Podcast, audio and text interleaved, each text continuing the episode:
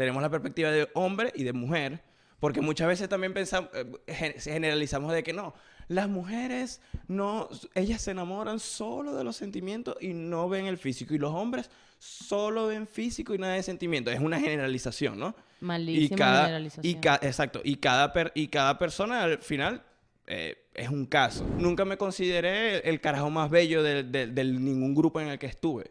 O sea, yo nunca... No, no era esa la...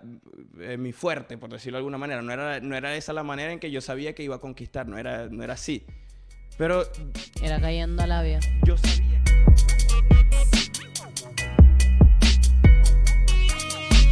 Solo sé, solo sé que no sé nada. Solo sé, solo sé que no sé nada. Solo sé, solo sé que no sé nada. Bienvenidos muchachos a un nuevo episodio de Solo sé que no sé nada, un episodio más, un lunes más aquí con nosotros y sin más preámbulos le damos la bienvenida a Valentina. Coño, bien. Coño, hablaste y se acabó el silbido. Un buen silbido, coño, tenías rato que no das un buen silbido. Buenas. ¿Cómo estás? ¿Cómo, ¿Cómo sigues? ¿Cómo estás, mi Valentina? Bueno, bienvenida. Como si fuera una ¿Qué fue entrevista así de... De locutor de radio. Tenemos aquí a Valentina, claro, que está estudiando Vamos nutrición. y vamos a hacer- ¿Cómo te sientes hoy, Valentina? Bueno, buenas tardes. Eh, la verdad me siento...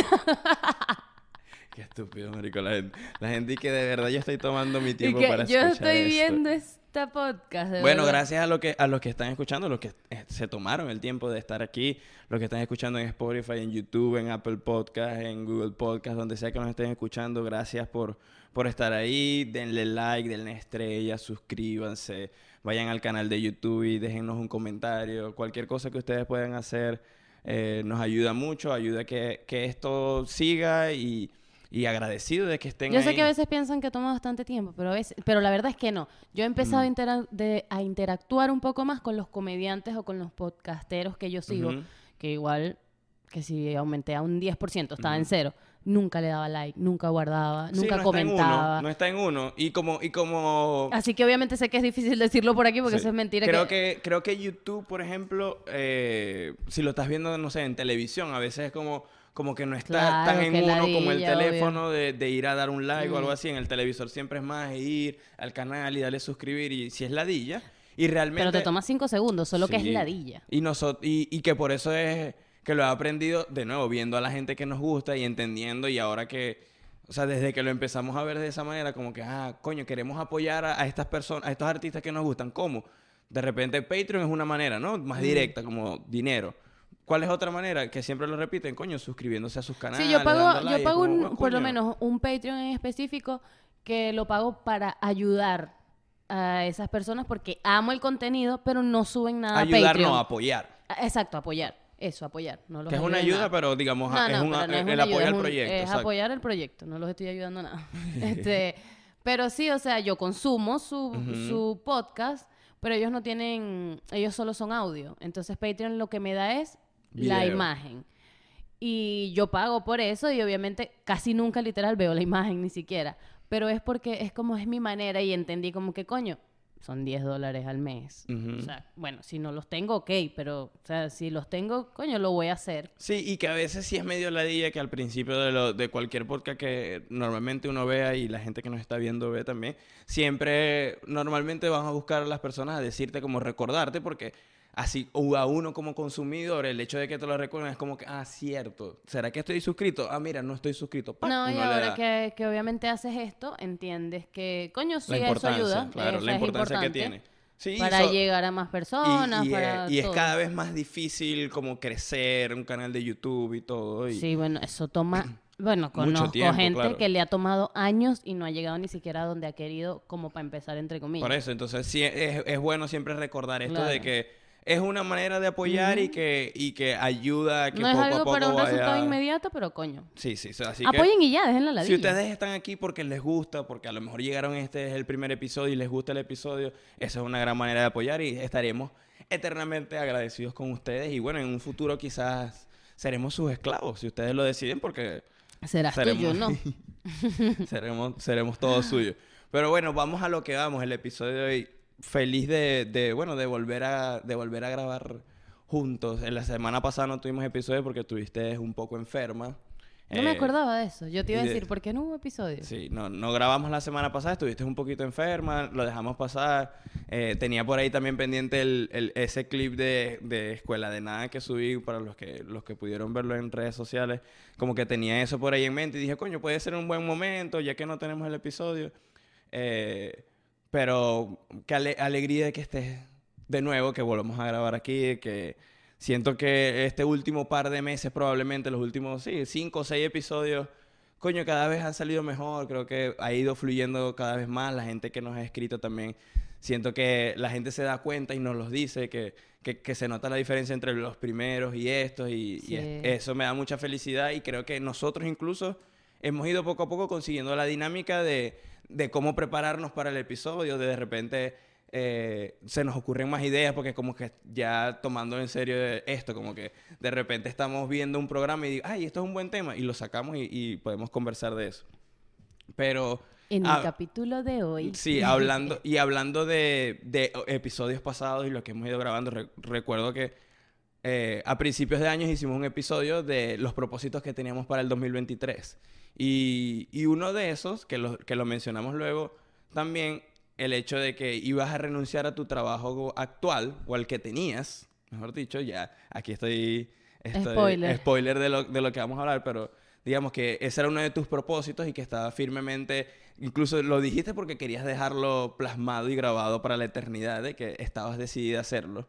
Y llegó el día, llegó el día en el que, en el que finalmente diste el paso. No que diste el paso, porque el paso lo diste hace mucho tiempo, pero como que se, se concluyó un ciclo de, de varios años y que, y que siempre es difícil dar ese paso, independientemente del trabajo que sea, los años que tengas en él. Siempre, siempre es complicado dar un paso a- hacia lo desconocido, de alguna manera, casi siempre, porque así, así tú dejes un trabajo de mucho tiempo y lo dejes por otro trabajo, siempre es algo desconocido, siempre es algo Mm. distinto, siempre estás dejando una especie, una De sensación de seguridad. que a veces es real, a veces no tanto, a veces es mucho más comodidad y, y esto, miedo a lo desconocido.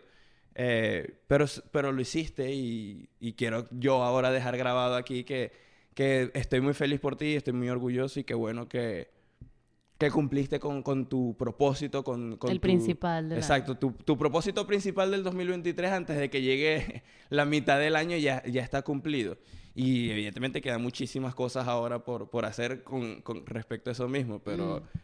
pero es un gran primer paso. Y nada, me gustaría que le compartas a las personas, porque siento que muchas veces, y esto lo hemos hablado aquí también, eh, el hecho de que muchas veces pasamos por las mismas situaciones solo de distintas maneras, ¿no? Ya esto a veces lo hemos repetido un par de veces últimamente, En todos pero los episodios anteriores. es que casi siempre se conecta todo hacia allí.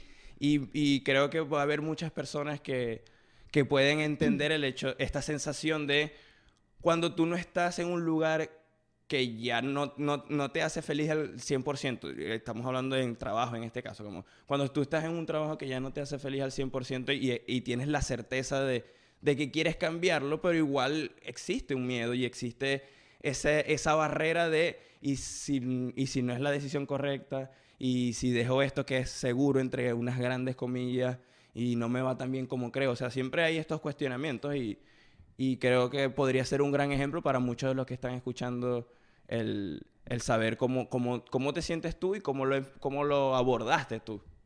Bueno, eh, no, pa- o sea, para mí hoy ha sido un día muy movido, Sí, sí. obviamente. No voy a ahondar porque me voy a poner a llorar. No, mentira, ya no, Esto ya no acaba- me quedan lágrimas. Esto acaba de suceder, claro, el día que estamos grabando acaba de suceder. O sea, pasó hace seis horas, fue mi última, mi última ida al trabajo, mi última jornada laboral.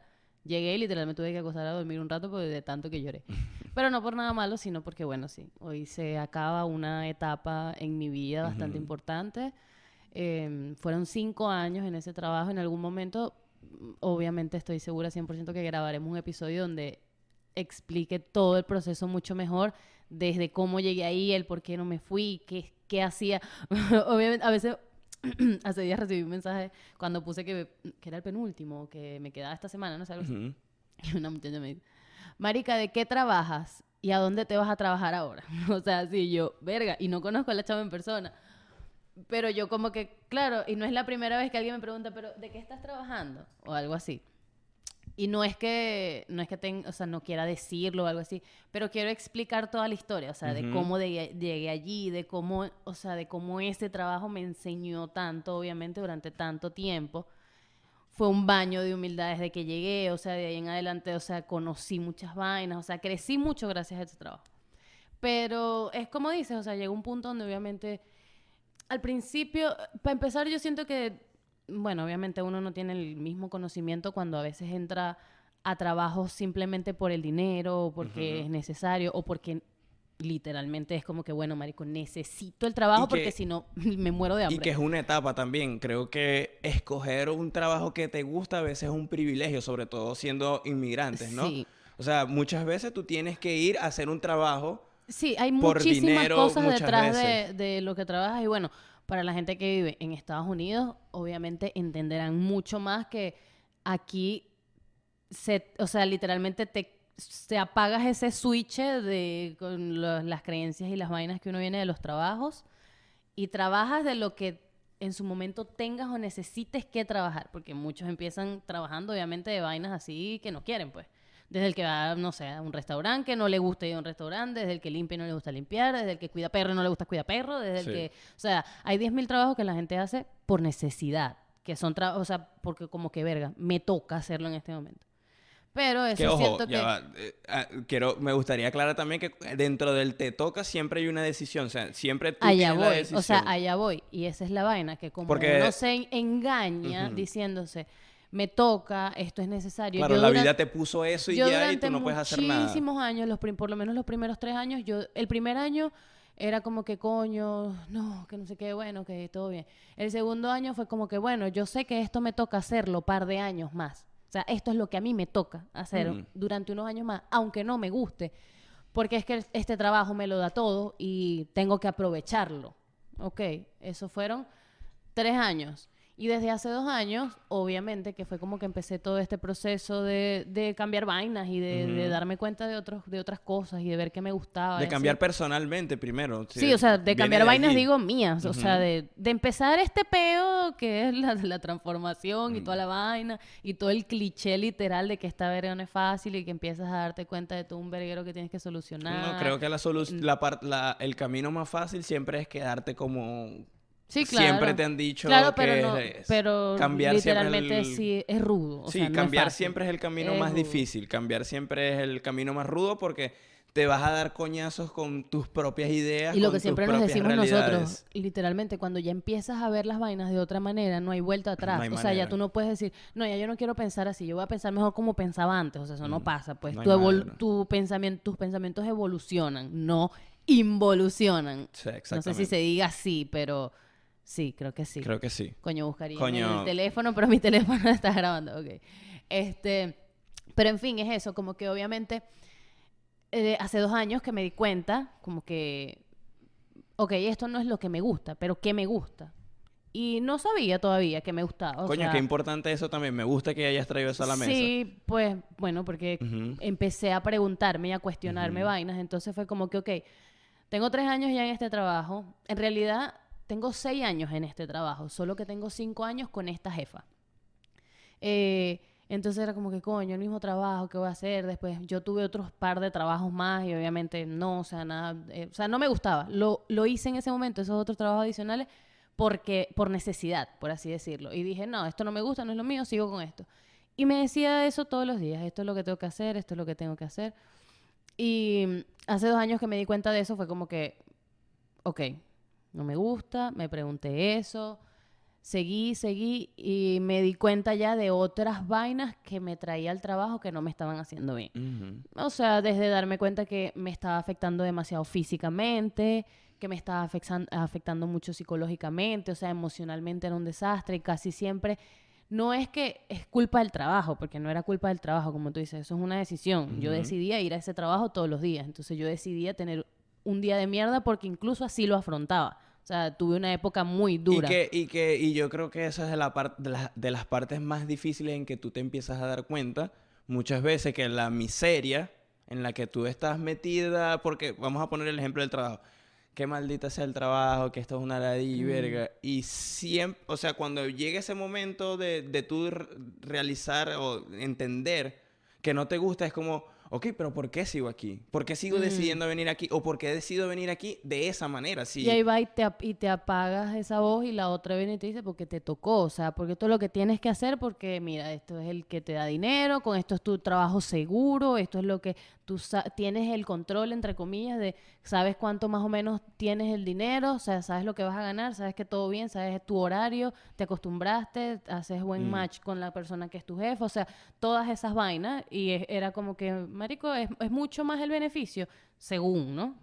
que sí el lo era, beneficio, seguramente. sí, pero el beneficio era material, o sea, era el dinero, eh, ni siquiera el tiempo, pero podía tomarme los días de vacaciones. Que era algo importante era para algo ti. importante para mí porque básicamente yo me agarraba que sí, todo diciembre, Por eso el que- día de mi cumpleaños dura- durante cinco años, que- cayera el día que cayera, yo decía, ese día no trabajo. Por eso que a pesar de todo lo negativo o lo que, o lo que Sí. te afectaba, seguías ahí porque obviamente te daba beneficios de no por era como otro que lado. era miserable todo el día Exacto. porque habían días, yo empecé también durante es- estos dos años, fue como mientras tenía el valor de tomar la decisión era qué voy a hacer para no estar tan en la mierda todo el día, o sea, porque llegaba todo el día obstinada, me iba y era como que que ladilla el trabajo, llegaba y estaba obstinada, no sé qué.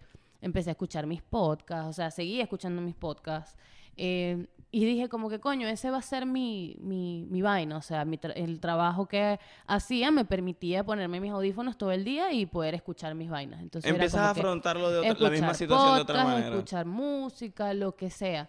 Y cuando no estaba teniendo un buen día, simplemente entendí que, bueno, no estaba teniendo un buen día, marico, ¿qué voy a hacer? O sea, no podía hacer nada con eso, no peleaba con el sentimiento de que estaba obstinada y que estaba en este trabajo y todo por lo mismo, porque entendí que era mi decisión ir y que, ajá, ¿qué vas a hacer? ¿Te vas a poner a llorar? Sí, llegaba aquí con crisis, lloraba y al otro día me paraba y tenía que ir a trabajar, porque ni, ni, esas, ni esos días me hacían decir como que coño, hasta que supongo llegó un punto en el que ya, que creo que fue, en algún momento también podré hablar de esto cuando esté preparada, pero en algún momento obviamente incluso toda esa ese malestar que me generaba estar allí, en ese punto, en ese trabajo, en, en decir, no puede ser que yo esté cagada de miedo y que yo no pueda avanzar, o sea, porque literal agarró el miedo y me pegó los pies al piso y no me puedo mover, porque así se siente la vaina. Y que, y que es algo que, que es, o sea, siento que muchas veces pensamos que el- cuando tú estás tomando la decisión correcta para ti no va a haber miedo porque, bueno, estás tomando una decisión que te hace feliz. Bu- Bueno, en y- realidad hace rato entendí que las cosas las haces con miedo. Exactamente, y que, que, porque muchas veces uno se dice esta mentira y es como, entonces llega el miedo y tú lo que te dices es, te cuestionas. Es como, ¿realmente es esto lo que yo quiero? ¿Realmente esto es lo, la decisión correcta para mí? ¿Realmente dejar este trabajo y, y sa- saltar al vacío eh, es correcto? Porque tienes ese miedo. Y empiezas a entender que realmente el miedo nunca va a dejar de estar ahí. Simplemente tú tienes más herramientas para enfrentarte a situaciones Mm. que te generan ese miedo.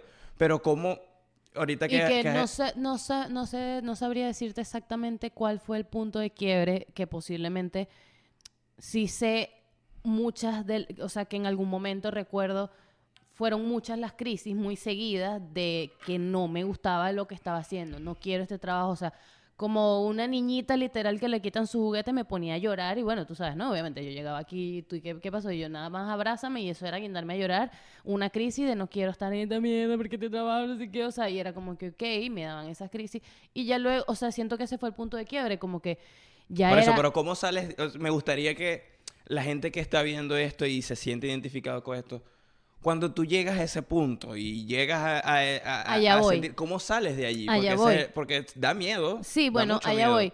Llegar a ese punto de quiebre me hizo, como te digo, en algún momento estaré lista para hablar de esto también, pero en algún momento me hizo darme cuenta que ya mentalmente me había afectado mucho también. O sea, que empecé a tener más crisis de ansiedad muy constantes, mucho más fuertes.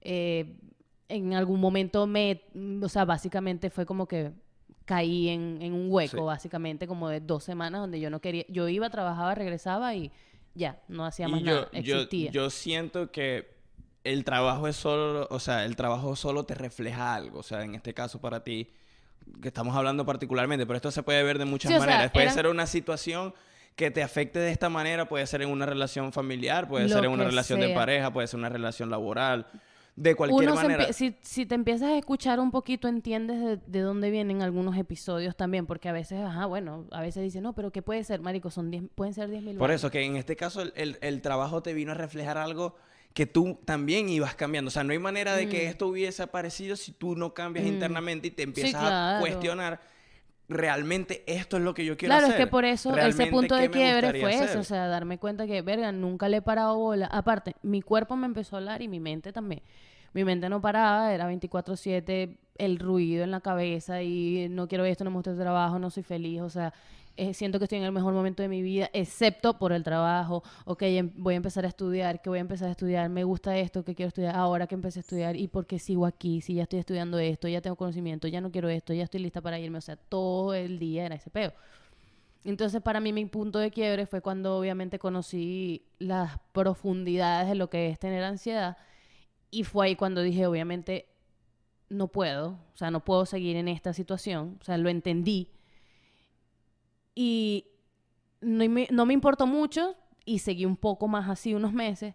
Y después siguió hablándome el cuerpo otra vez, o sea, y otra vez uno, o sea, físicamente ya era como que, no era nada, o sea, yo, lo yo sabía, o sea, podría, podía distinguir cuando era un dolor por el gimnasio, porque bueno, entrené duro hoy, o un dolor y una pesadez en el cuerpo por el estrés que me generaba la semana pesada del trabajo, o la rechera que agarré en el trabajo, o que no quería ir ese día al trabajo. O sea, yo lo sentía en mi cuerpo. Claro, porque hay algo interno en el que tú estás segura que tú ya no quieres estar haciendo eso, pero no te ha, no, no se ha Pero ¿por qué no te vas de ahí? Claro, O sea, ¿por y qué lo que, sigues y que lo alargando? hablamos ahorita antes de empezar a, a- a conversar, ya como para ir cerrando este tema, de que cuando tú llegas a este punto de, de conocerte más y entenderte más y que, y que tú puedes entender el hecho de, mira, este, este trabajo, de nuevo, es un ejemplo bastante específico, pero este trabajo me, me está afectando de esta y esta manera, a mí me gustaría hacer otras cosas.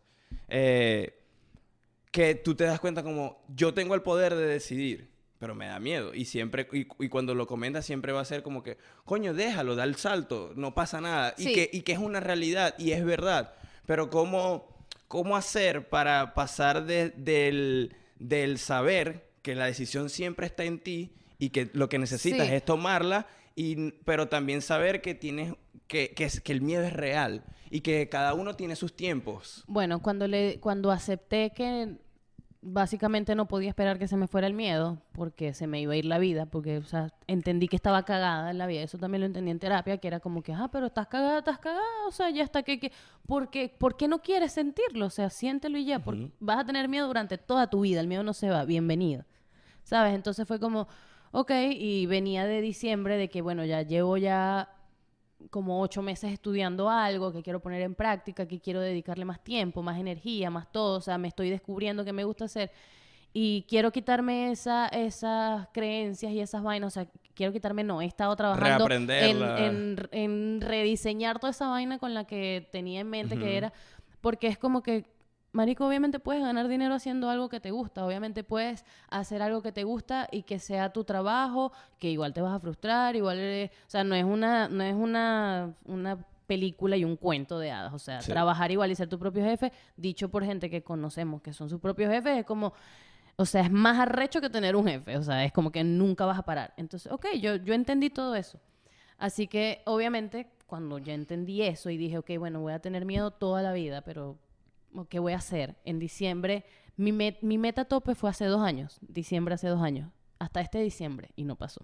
El año pasado dije, el año antepasado dije, hasta este diciembre no pasó. Y el año pasado también dije, hasta este diciembre y no pasó. Pero en diciembre dije, no pasó porque no tuve las bolas literal de tener la conversación. O sea, estaba cagada y yo decía las tí- típicas películas que uno se inventa y qué va a pasar, seguro se va a molestar y si se molesta y si no lo toma bien, toda esa película. Y el 10 de enero, sí, o sea, ese día yo decía, el destino, la vida, el universo, todo, el Dios, todo, la vida, Como me, me quieras, dio ¿no? una cachetada. Me dijo, bueno, marica, está bien, no lo vas a hacer, entonces te empujo y me lanzaron. Me cachetearon y me lanzaron al vacío porque ese día mi jefa decidió que o sea, la persona que era mi jefa decidió que ella quería decirme algo, o sea, quiero hablar contigo. Y de mi reacción involuntaria, literal, fue, yo también quiero hablar contigo. Así, yo también quiero. Y ella, bueno, habla primero, te escucho. Y yo, no, pero yo quería invitarle un café. Y ella que, no, olvídate de formalidades, aquí no estamos, o sea, hay confianza, háblame. Y ahí le comenté todo, no sé qué, ta, ta, se habló. Y muchas veces, o sea, la cosa no es salir del trabajo, así, porque me quiero ir, ya no aguanto, chao. La cosa es que tú lo hagas como desees hacerlo, como sientas que necesites hacerlo. Y obviamente te va a tomar un tiempo, solo que no te quedes más de dos años como hice yo. o sea, pregúntate en el trabajo en el que estás ahorita, ¿me gusta lo que estoy haciendo? Estoy feliz con lo que estoy haciendo. Me tocó, o sea, estoy haciendo esto porque es lo que me toca o puedes hacer otras cosas. Sí, nunca, nunca es lo que te toca. Y que es algo que es incluso, muy, muy posiblemente, no estemos trabajando, no sé, la semana que viene del trabajo soñado. Pero ya me desprendí de No, algo que... Yo creo, y po- po- para cerrar ya esto y pasar al, pasar al, al, al siguiente, al Hoy siguiente soy yo de tema. intensa, amigos. Este, sí, para que se den cuenta que, que Valentina también lo es, a pesar de que siempre dice que soy yo, pero... Aparte estoy PMS. Sí, eh, siento que de- de- la, la reflexión detrás es que independientemente cómo se vea esta situación, que en este caso de nuevo es el trabajo y para otras personas se puede ver de otra manera, siempre es escúchate, entiéndete, conoce qué es realmente lo que quieres hacer.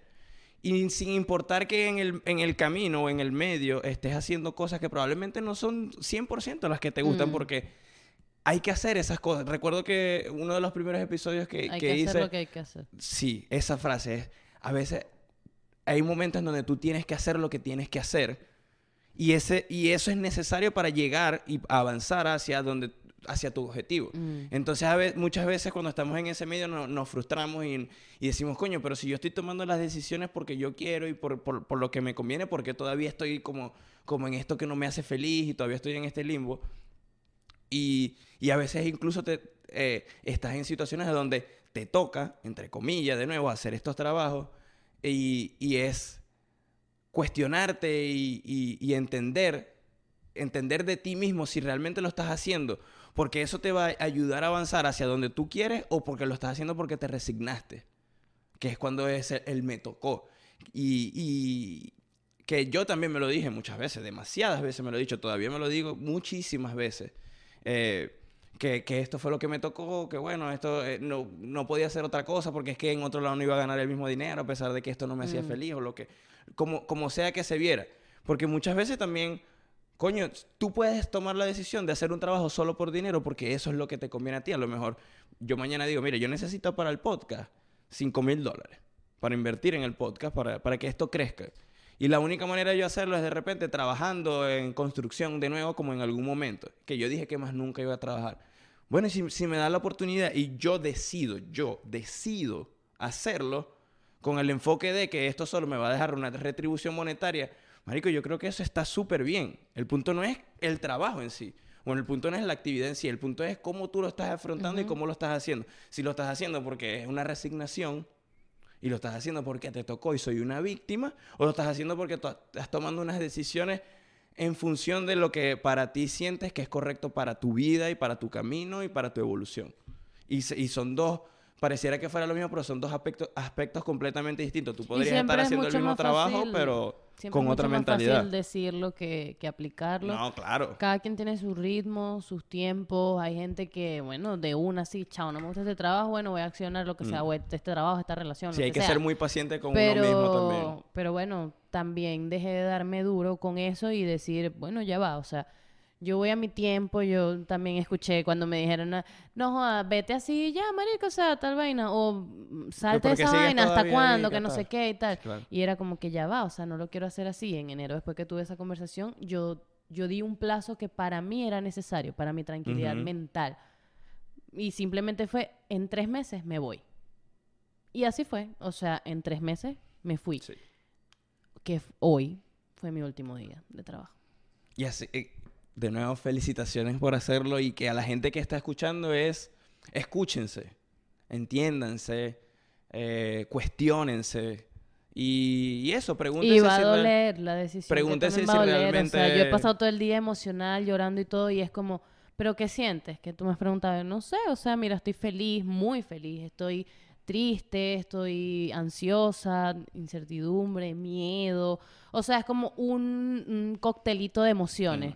Y es como, bueno, lloré cuando tuve que llorar, fui al gimnasio, estuve tranquila, llegué, me puse a bailar, estoy feliz, de repente mañana amanezco y he hecho una lagrimita. O sea, me voy a dar el permiso de sentirme como yo quiera sentirme, porque para mí esto fue una decisión importante. Hay que hacer, hay que es, Me voy a tatuar esta es fecha. una gran conclusión esta, esa frase que acabas de decir, que es, hay que darse el permiso de sentir. Miedo, felicidad, tristeza. Permítete sentir porque te vas a dar, creo que te vas a dar cuenta de muchas cosas que están pasando en ti una vez te permitas sentir. Casi siempre nos dicen que reprimamos lo que sentimos. ¿Tienes miedo? No, ¿para qué vas a tener miedo si eso no...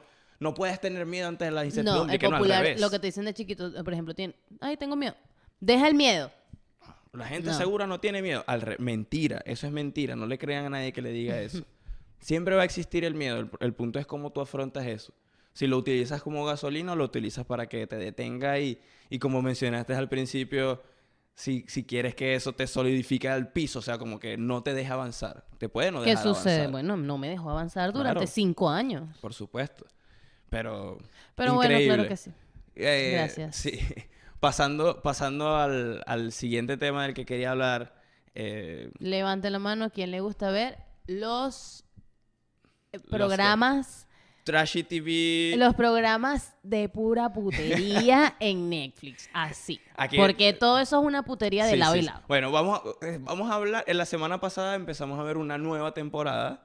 Bueno, empezaste a ver y yo siempre me termino pegando. Amo que Daniel diga, De- empezamos a ver, pues esto quedó grabado. Sí, bueno, digo, empezaste a ver y yo me pegué a ti porque, bueno, siempre me da risita y siempre. ah, que de hecho. Daniel se ha visto todos esos programas de- de putería conmigo. Que de hecho nació el, nació el tema de allí, de uno de los episodios, porque me dio risa. O sea, como que por primera vez dije, qué mierda, esto será X. Estábamos viendo Love is Blind. Ok, Daniel De siempre... nuevo voy, ya va. Un Estábamos inciso. viendo Love is Blind, porque dije, I will be fine. Estamos viendo Lobby Blind. Este, la vaina es que Daniel siempre, siempre me rompe el corazón y siempre llega con su "Toda esa verga es mentira, eso está guionizado, esa gente le pagaron para que dijeran todo eso. Y yo y que, marico, será verdad. O sea, o sea, todo, o sea, porque yo sé que en cierta parte sí tienen que haber vainas muy actuadas porque se nota. Y ok, pero todo, pero bueno, sí. Está bien, estamos mi amor, viendo eso está hecho para que, para que las personas crean que todo eso es real. Coño, vale, bien. vas a empezar aquí. Pero es es real, pero eso es bien. real, eso sí Pero sucede. es como Disney, uno se hace la ilusión de que todo eso es verdad y que el No príncipe va a todo, venir no a darte todo, un beso pero- para despertarte de, No. tu, de tu sueño Ah, maldito. ¿Sabes que a mí nunca me gustaron las princesas? En No, algún vamos momento a tenemos que hablar hablar de de eso eso. Ok. Entonces, estamos viendo este programa que para los que no saben lo que es, un reality show donde eh, meten en una casa básicamente. Se llama- son unas cápsulas y son unas casas para hombres y una casa para Ajá, mujeres. Meten ellos- a 10 10 hombres solteros, 10 mujeres Ajá. solteras y estas personas solo tienen la posibilidad de conocerse a través de estas cápsulas en donde ellos no tienen la posibilidad de verse. No, los Solo separa pueden- una pared, pero se escucha. Solo pueden interactuar. Estas personas están interactuando 24 horas, eh, interactúan un, un día con una, unas horas con otra. Todos toda tienen esta- citas con todos. Y creo toda que esta ellos deciden si tenerlas o no. Sí, y entonces tú te vas conociendo con esta persona y el punto es si descubrir, el experimento es descubrir si realmente tú te puedes enamorar y pedir matrimonio. Sí, ellos lo llevan un poquito más lejos. Ajá, ya va.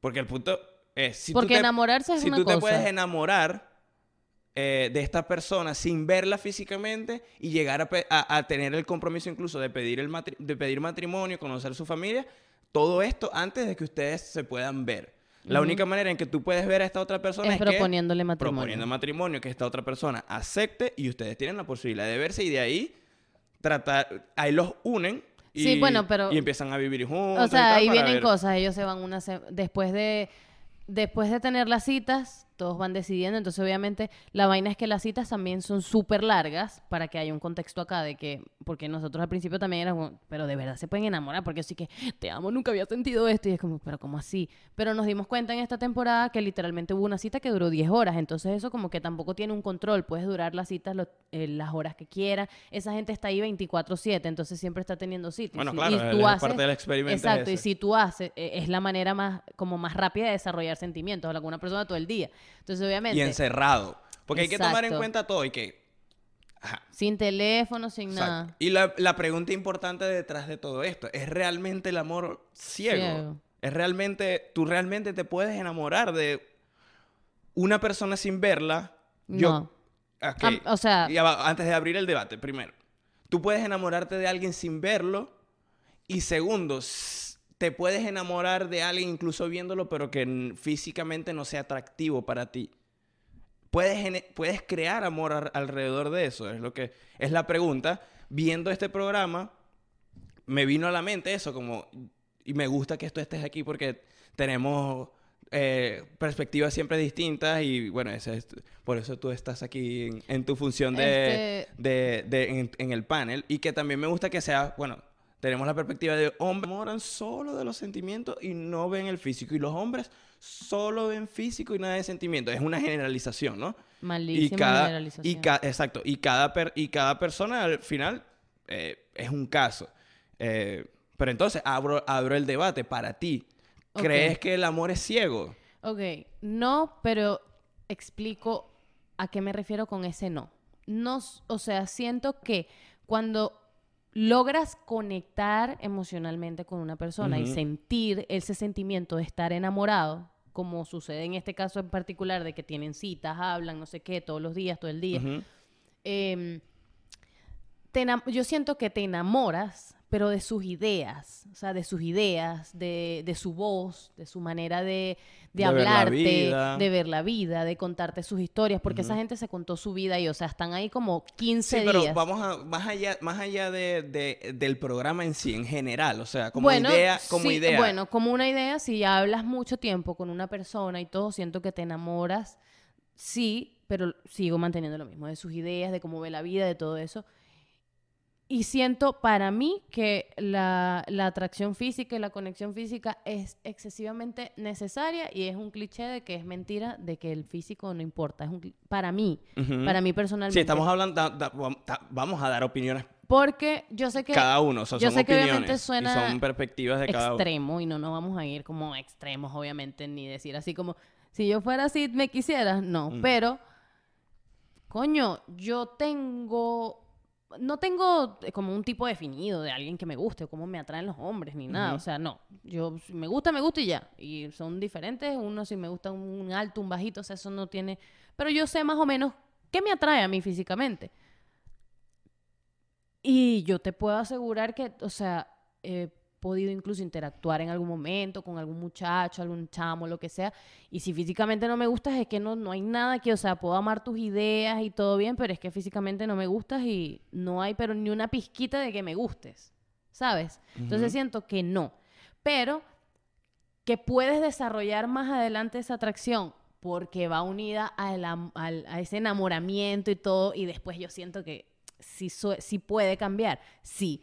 Pero la atracción física para mí tiene un 95% de importancia. O sea, para, el- ojo, para lo que son mis gustos, yo veo, yo así literal, veo un chamo, no, este chamo es horrible, o sea, no saldría con él y ya, y eso es paja, o sea, si yo lo veo y no me gusta físicamente, no me gusta Es que, físicamente ok, ya. antes de, antes de dar yo mi, mi opinión, primero siento que, que estás hablando del enamoramiento y no del amor. O sea, y, y son dos cosas distintas y me, parece importante porque siento que se nos, nos enseñó, se nos vendió, no sé cómo hablar, no sé cómo decirlo exactamente, pero se nos vendió esta idea de que eso es el amor, esa- esas primeras fases de donde tú idealizas a la persona, que de hecho hablé con alguna, al- al- subí en mi Instagram esta pregunta, abri- abriendo este debate como, ¿qué opinaba la gente? Si realmente el, el- el amor es ciego o no.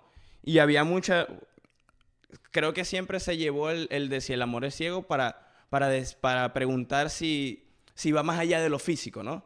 Pero también hubo una, de las una persona, una amiga que me dijo como, el amor sí es ciego en la, en la fase de enamoramiento porque tú realmente tú no estás viendo a la persona como es.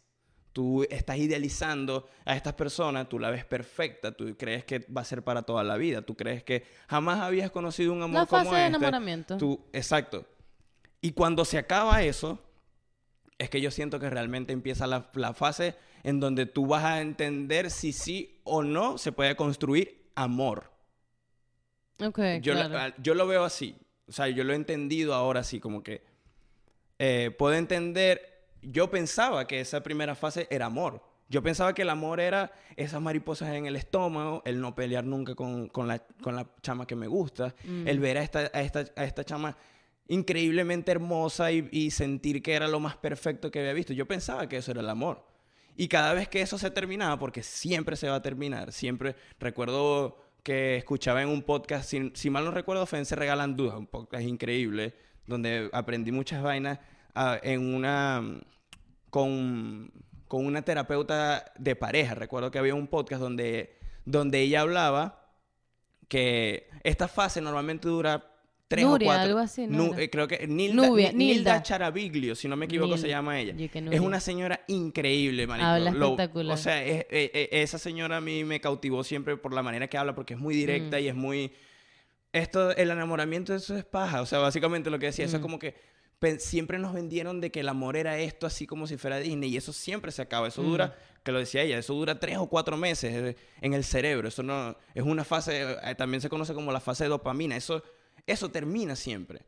Y, y muchas veces hay relaciones que no perduran porque pensamos que eso es amor y cuando llega eso es como que, coño, no, pero esta persona no es perfecta como yo pensaba, Mm. tenemos peos, a lo mejor de repente... No pensamos ya igual. no ten- exacto, no tenemos las mismas ideas, de repente no tenemos el mismo sexo que al principio. Mm. ¿Qué vas a hacer ahora? Y ahí es donde yo siento que viene la parte donde tú construyes el amor.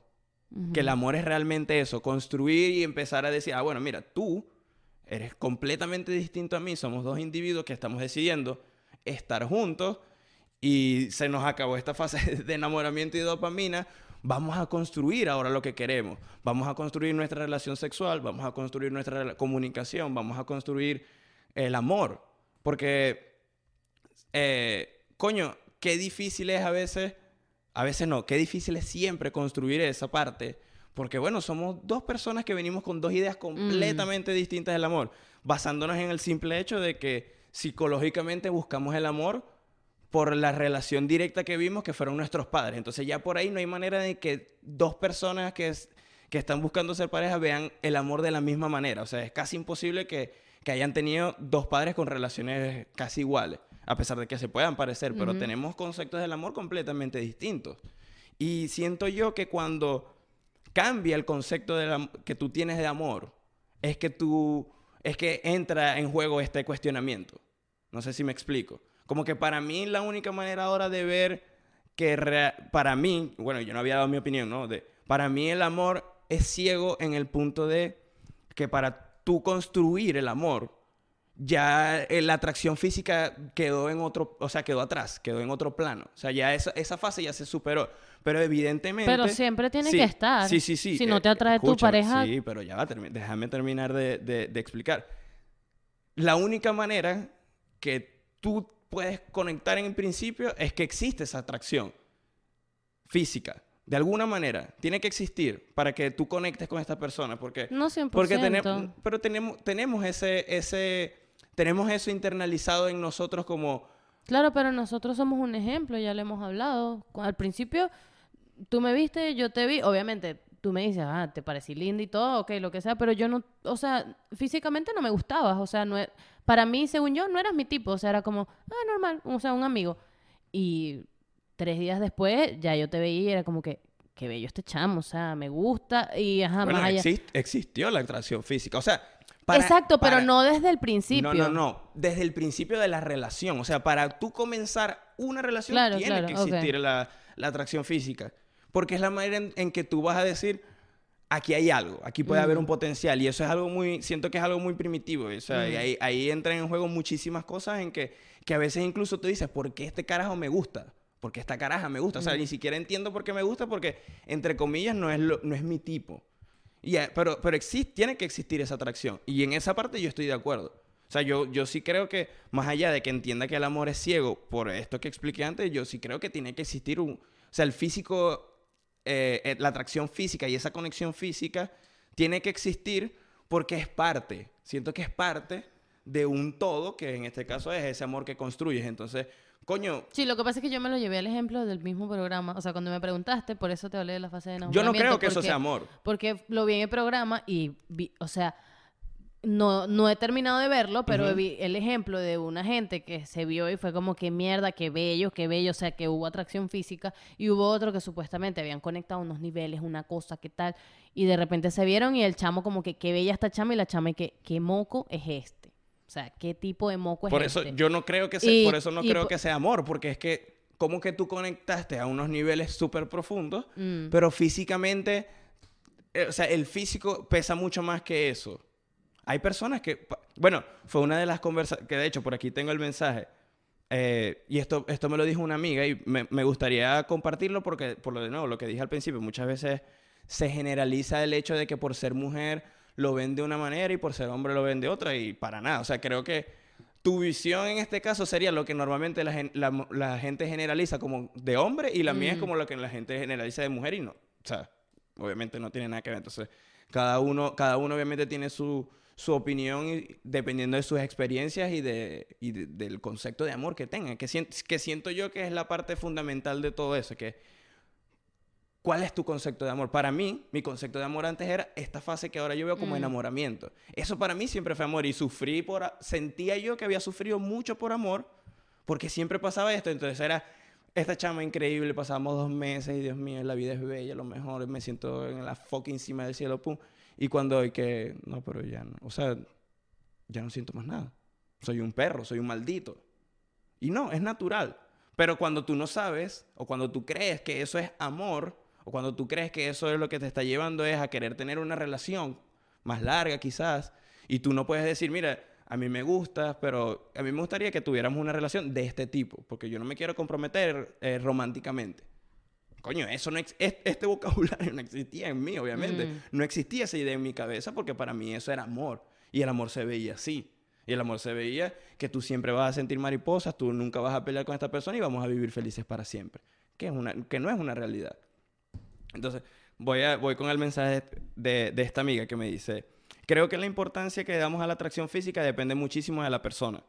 No para todos es igual porque no todos disfrutamos el sexo de la misma manera. En mi caso, el sexo es una parte súper, súper importante de una relación, por lo tanto, sentirme atraída a mi pareja es algo clave. Y si eso no existe, pues es, es mejor seamos amigos y ya.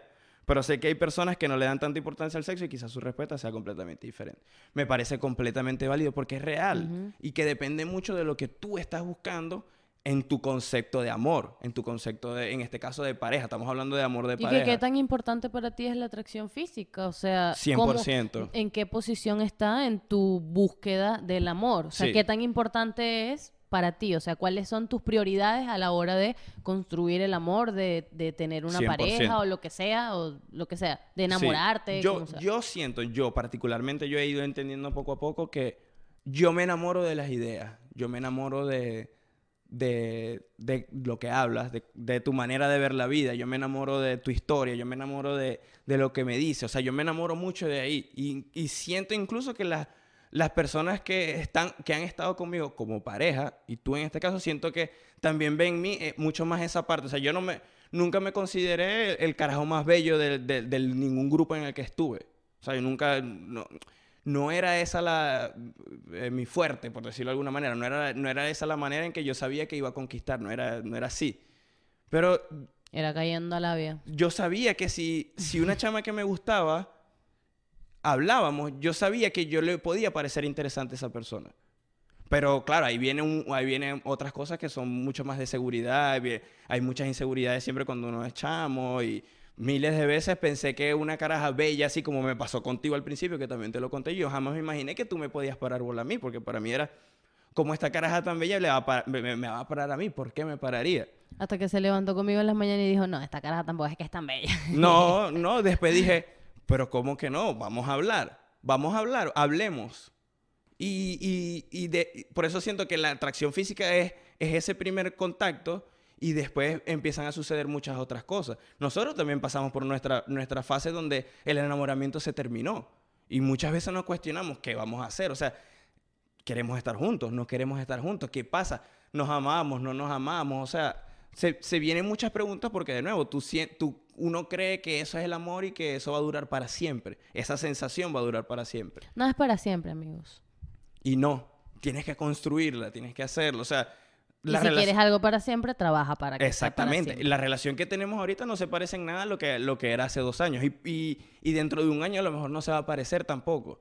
Y, que, y de ahí siento que va de la mano con el cambio del concepto de amor, con el cambio de concepto de pareja también y de, de unión, de matrimonio, como sea que lo, que lo quieran llamar. Todo cambia. Claro, y entonces tú, tú empiezas a entenderlo, porque bueno, si a ti te vendieron el amor como esa fase de enamoramiento y que el amor era para toda la vida, sin importar lo que tú estuvieras sintiendo en el medio, sino que tú siempre tienes que... de Incluyendo ma- el te casas para siempre, no te puedes divorciar, incluyendo en el no que puedes tú- tener muchos novios porque eso no está bien. Tú aguantas por, por amor. De repente, si tú tienes una, una, una vida feliz por cinco, una relación por cinco años feliz, pero hay alguien Tú que... tienes que luchar.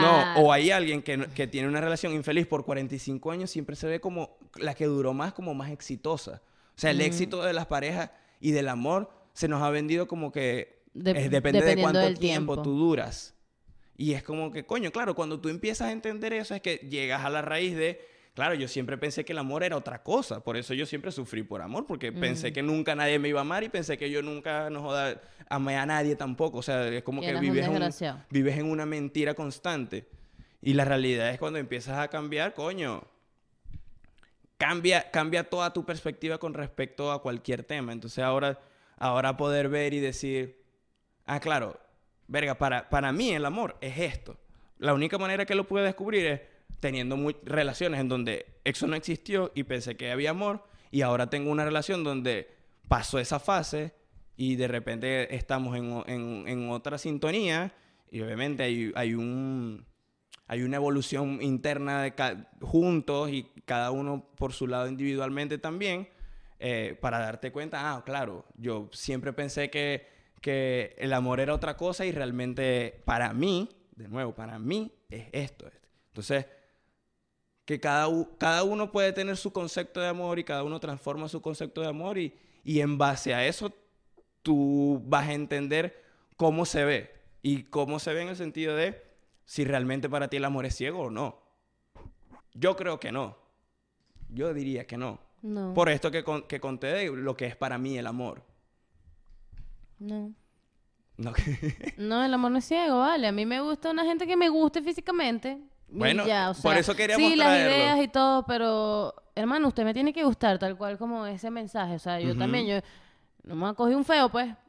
No. o sea, así de sencillo. O sea, si no me gustas, no va a pasar Ojo, y- nada y bueno. o sea, Y esa conversación con esa amiga me encantó porque seguimos hablando rato largo y, y fue como, coño, qué interesante, sobre todo para mí, hablarlo con una mujer mm, y que esta mujer, al igual que me pasa contigo, que por eso es que me gusta que tengamos conversaciones y este tipo de debates, es como no somos el no generalices. Exacto, no generalices. Hay mujeres que ven la vida de una manera y hay mujeres que ven la vida de otra manera, así como hay hombres que ven la vida de una manera, como tú, como yo en este caso, que siempre me sentí fuera de lugar en ciertos temas porque era como que los No hombres no lo- los hombre. hombres no ven la- la- eh, eso así, como que, ay, entonces qué, soy mujer, soy gay, no sé, o sea, ¿sabes? Entonces Mm. es como me gusta poder tener esas conversaciones con, con otras mujeres que me digan, mira, para mí, coño, qué arrecho que diga, para mí el sexo es sumamente importante.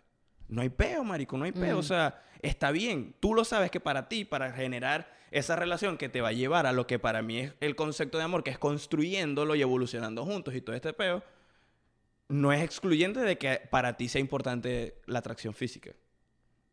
Que de hecho hice, hice una encuesta donde pregunté a, la- a las personas en mi Instagram si... En mi si- Instagram. en Instagram. En mi Instagram. Si pensaban que... Consideraban que el amor era ciego. Y puse las opciones son... Sí, 100%. 100% ciego. La otra puse sí, pero la atracción física importa. La otra opción es no. La base es la atracción física. O sea, el amor no es ciego porque la- su base es la atracción física. Yo respondí mal, ¿viste? Porque no leí. Y después puse amor. ¿Qué es eso? Ok. Entonces, 6% respondió que sí, 100%. Bajito. Bueno, y está bien. Hay personas que consideran que el amor es 100% ciego y que no importa cómo tú te veas físicamente. Está bien. Luego viene, con un 12%, no. La base es la atracción física. Yo no estoy de acuerdo con eso. A pesar de que entiendo, quizás formulé un poco raro la, la respuesta. Porque No estuvo muy abierto. No creo que la base sea la atracción física, pero entiendo que es importante, que es la otra opción, que es Sí, pero la atracción física importa. Eso yo con un voté por eso. 53%, la mayoría. Y yo de alguna manera estoy ahí a pesar de lo que comenté ahorita de lo que es para mí el concepto de amor.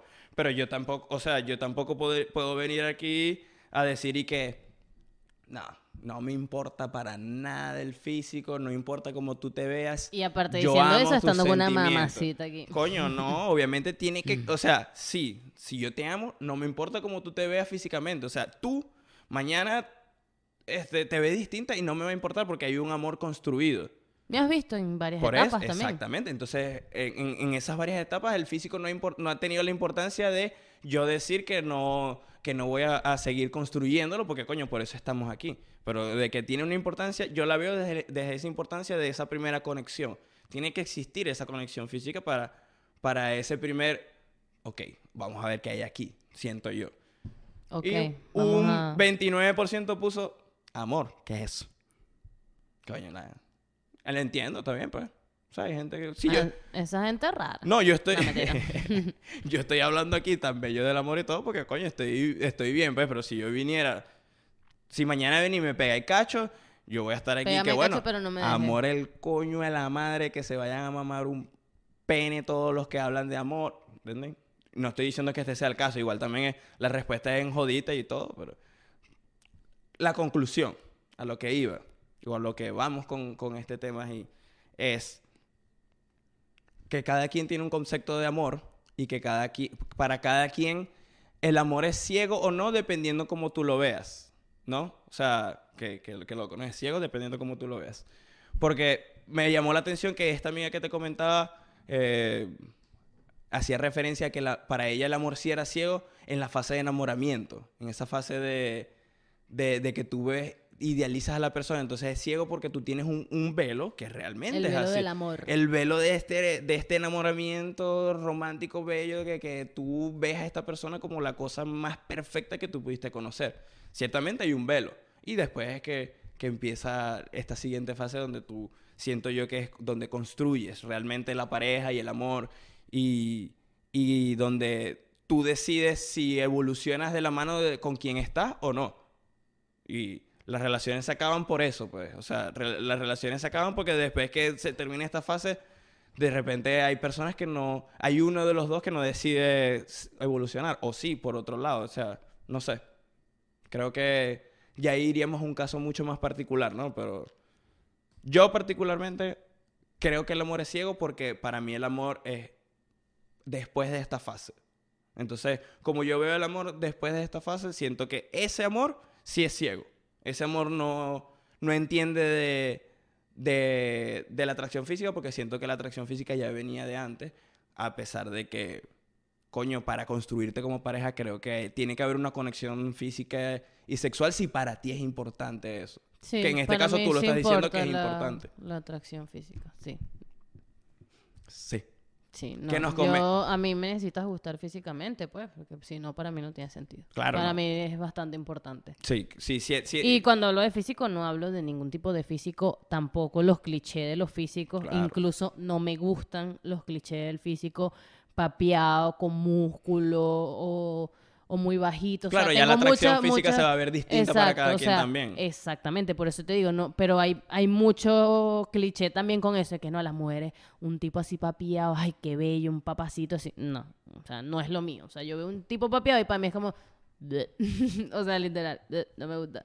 Pero a mí, o sea, es a mí, son mis gustos, entonces también me en- tienes que gustar. también entiendes Físicamente. tam- que, que pasó al principio así también entiendes que eh, a pesar de que tú estés diciendo eso para muchas personas en, en algún momento y todavía pensaría que, que físicamente yo no estaba a tu altura o no estoy a tu altura por decirlo así de alguna manera no como que Pero eso, va- no, eso depende no de es lo que una representación que- exactamente. A eso o sea traes traes el comentario por eso El como- popular, él no te representa. Claro, porque lo que tú lo estás diciendo, para mí la, la atracción física es importante, Mm. pero dentro de esa atracción física cada uno tiene sus gustos y, y, y a pesar de que al principio Sí, tú también lo Sí, a mí al principio no me no gustaste físicamente y no tenía pensado, o sea, no tenía pensado construir nada contigo porque físicamente no me atraías, entonces no volteé a verte, o sea, era como que ya está, un chamo, chao. Y que también hay muchas relaciones que empiezan como una amistad y después se convierten. claro. Entonces también ahí entra el la atracción física no existía hasta que en un punto sí existió. Bueno, por, por- porque creciste o de repente porque evolucionaron y, y en esta nueva etapa esta persona físicamente te empieza a atraer. Porque no es nada... eh, Sí, es como se ve, pero de nuevo, sí. Es depende de qué, qué relación tú quieres construir con esa persona también. Entonces ahí es donde entra el tú conocer a la persona. No sé, siento que, bueno, redundamos un poco ahí al Sí. final, pero... Sí importa el físico. Pero, pero nada, que la gente nos deje sus comentarios y que, qué opinan sobre esto. Eh, para ustedes es, es el amor ciego, no lo es. Eh, siente que el amor es una falsa, no lo sé. Todo depende de cada uno. Eh, pero sí siento que El amor es mentira. entender, entender cuál es el concepto de amor para cada uno es súper importante para, para luego. Demasiado odio. Estoy aquí sentadita. Ah, el amor es una El amor es mentira, una marico. mierda, pero bueno, no- Lo que pasa es que tengo hambre, entonces ya no estoy pensando. Sí, sí, ya vámonos. Este, este episodio va a quedar súper largo. Gracias a, a los que están allí. Gracias por, por escucharnos. Como les dije, no comenten, se enamoren, todos son unos bandidos. Si se van a enamorar de alguien, enamórese de este bebé. ¿Qué es eso? ¿Qué es Chao. eso? Ay. Solo sé, solo sé que no sé nada. Solo sé, solo sé que no sé nada. Solo sé, solo sé que no sé nada.